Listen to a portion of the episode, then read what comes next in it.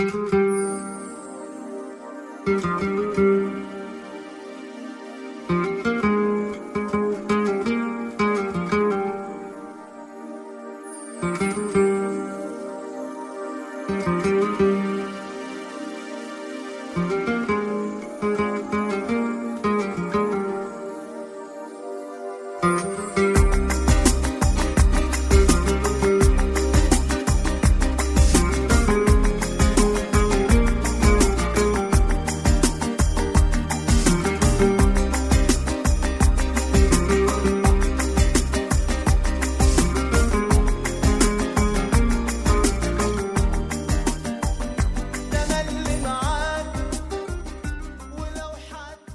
位听友，大家好，这里是静听书屋，我是主播空谷悠然。今天我将继续和您一起分享来自卡勒德·胡塞尼的《追风筝的人》这本书。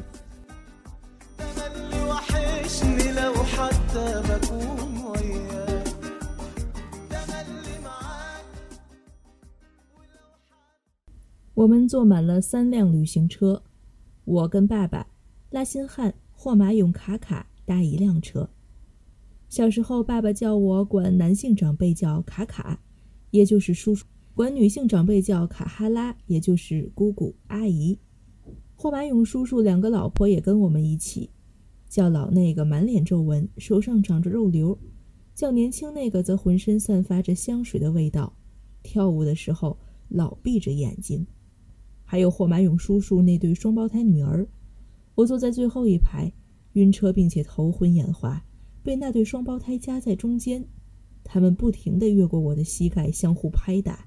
通往贾拉拉巴德的是条盘旋的山路，要两个小时的颠簸才能走完。车每次急转都会让我的胃翻江倒海。车里每个人都在说话，同时大声说话，近乎叫喊。这是阿富汗人交谈的方式。我问了双胞胎中的一个。法西拉或者卡利玛，我总是分不清他们谁是谁。问他愿不愿意让我换到窗边的位置去，因为我晕车，需要呼吸一点新鲜空气。他伸了伸舌头说不。我告诉他无所谓，不过我也许会呕吐，弄脏他的新衣服。隔了一会儿，我把头伸出窗外面，我看见路面坑坑洼洼，高低起伏，盘旋着消失在山那边。数着从我们车边经过的货车，他们五颜六色，载满喧哗的乘客，蹒跚前进。我试图合上双眼，让风扑打着我的脸庞。我张开嘴巴，大口大口吸着干净的空气，但仍没有觉得好一些。有人用手指戳了我一下，是法西拉或者卡利玛。干嘛？我说。我刚把风筝比赛的事情跟大家说了。爸爸坐在驾驶座的位置上说：“霍马勇叔叔和他两个老婆坐在中间那排，朝我微笑。那天天上一定有一百只风筝吧？”爸爸说：“对吗，阿米尔？”我想应该有的。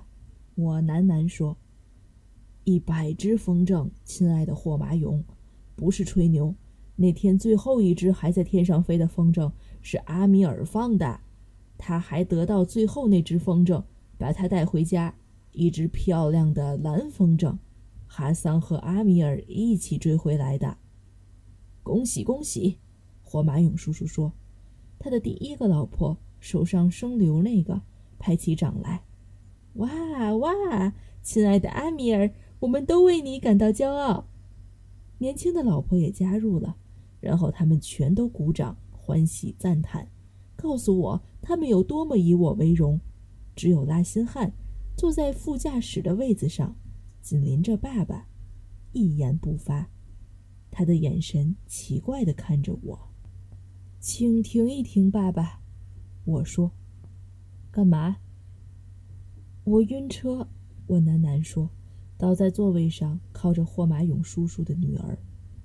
法西拉或卡利玛脸色一变，“快停，叔叔！他脸色都黄了，我可不希望他弄脏我的新衣服。”他尖叫道。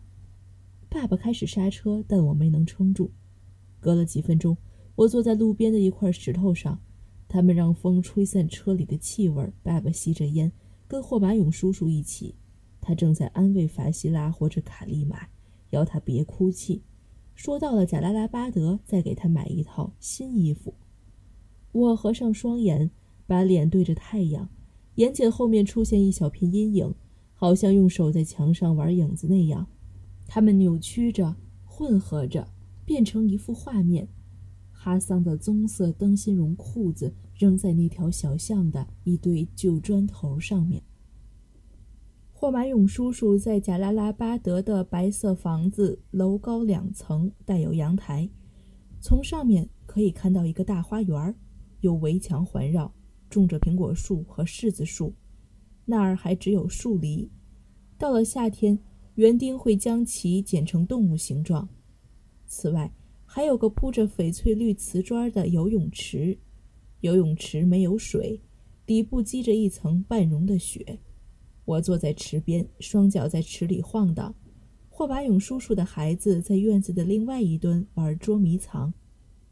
妇女在厨房做饭，我闻到炒洋葱的味道，听到高压锅扑哧扑哧的声音，还有音乐声和笑声。爸爸、拉辛汉、霍马勇叔叔、纳德叔叔坐在阳台上抽烟。霍马勇叔叔说他带了投影机，可以放他在法国的幻灯片给大家看。他从巴黎回来已经十年了，还在炫耀那些愚蠢的幻灯片。事情本来不应该是这样的。爸爸和我终于变成了朋友。几天前，我们去了动物园，看那头叫马羊的狮子。我趁没人注意，还朝熊扔了一块石头。之后，我们去电影院公园对面那家达克达烤肉店吃饭。点了烤羊肉和从那个印度烤炉取下来的馕饼。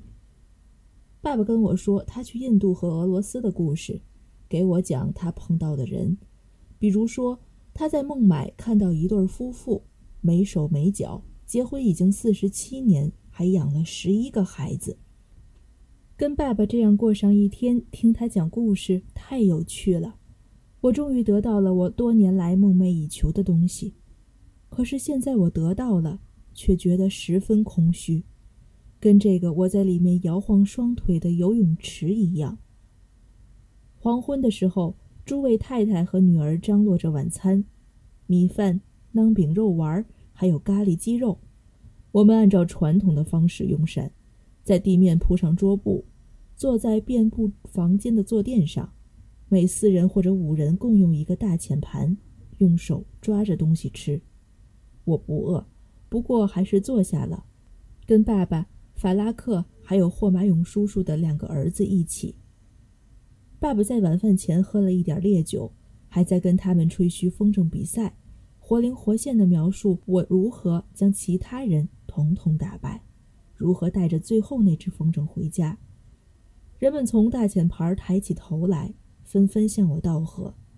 法拉克叔叔拍了拍我的后背，我感觉。好像有把刀子刺进眼睛。后来，午夜过后，爸爸和他的亲戚玩了几个小时的扑克，终于在我们吃饭那间房子倒下，躺在平行摆放的地毯上呼呼入睡。妇女则到楼上去。过了一个钟头，我仍睡不着。各位亲戚在睡梦中或咕哝，或叹气，或打鼾。我翻来覆去。我坐起身，一缕阳光穿过窗户。弥漫进来，我看着哈桑被人强暴，我自说自话。爸爸在梦里翻身，霍马勇叔叔在说呓语。有一部分的我渴望有人醒来听我诉说，以便我可以不再背负着这个谎言度日。但没有人醒来，在随后而来的寂静中，我明白这是个下在我身上的咒语。终此一生，我将背负着。这个谎言。我想起哈桑的梦，那个我们在湖里游泳的梦，那儿没有鬼怪，他说只有湖水，但是他错了，湖里有鬼怪。他抓住哈桑的脚踝，将他拉进暗无天日的湖底。我就是那个鬼怪。自从那夜起，我得了失眠症。又隔了半个星期。我才开口跟哈桑说话。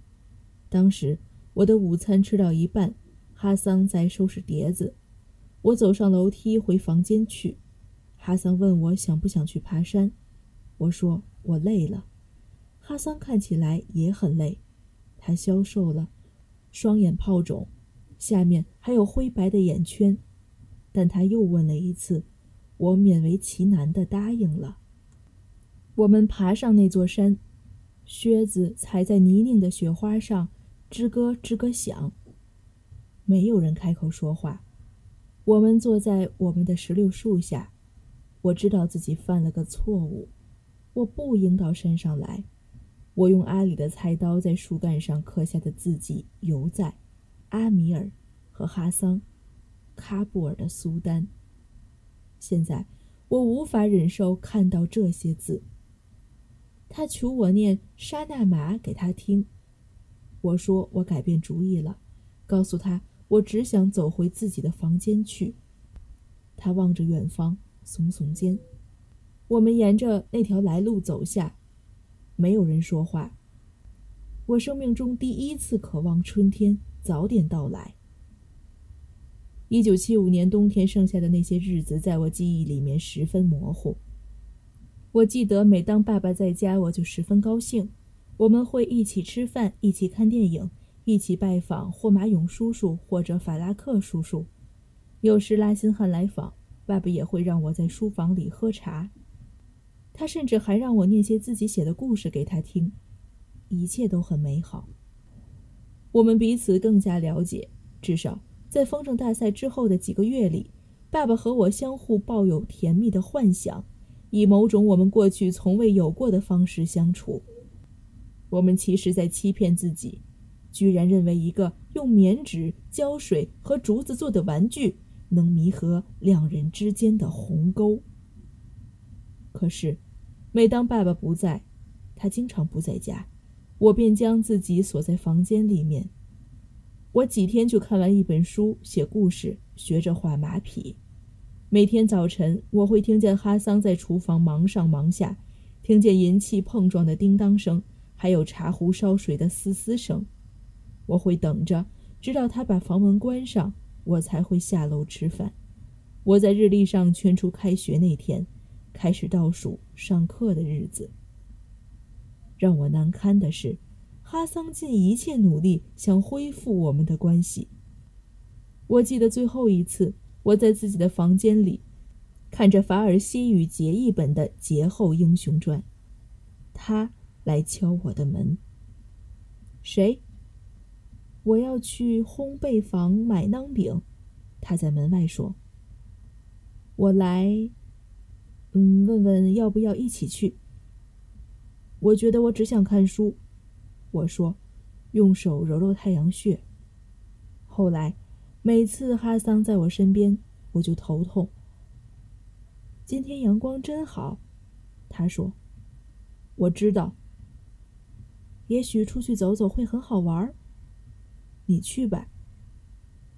我希望你也去。”他说，停了一会儿，不知道什么东西又在撞着门，也许是他的额头。我不知道自己做错了什么，阿米尔少爷。我希望你告诉我。我不知道为什么我们不在一起玩了。你没有做错任何事情，哈桑。你走开。你可以告诉我，我会改的。我将头埋在双腿间，用膝盖挤着太阳穴。我会告诉你，我希望你别做什么。我说，双眼紧紧闭上。你说吧。我要你别再骚扰我！我要你走开！我不耐烦地说。我希望他会报复我，破门而入，将我臭骂一顿，这样事情会变得容易一些，变得好一些。但他没有那样做。隔了几分钟，我打开门，他已经不在了。我倒在自己的床上，将头埋在枕上，眼泪直流。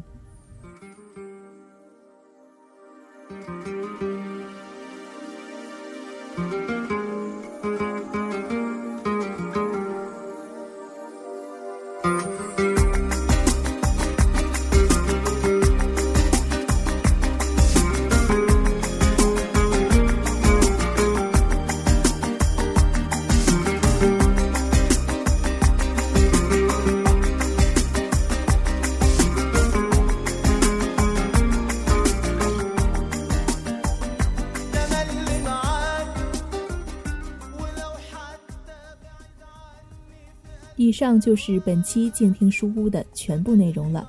我们分享的是来自卡勒德·胡塞尼的《追风筝的人》，感谢您的收听，让我们下期再见。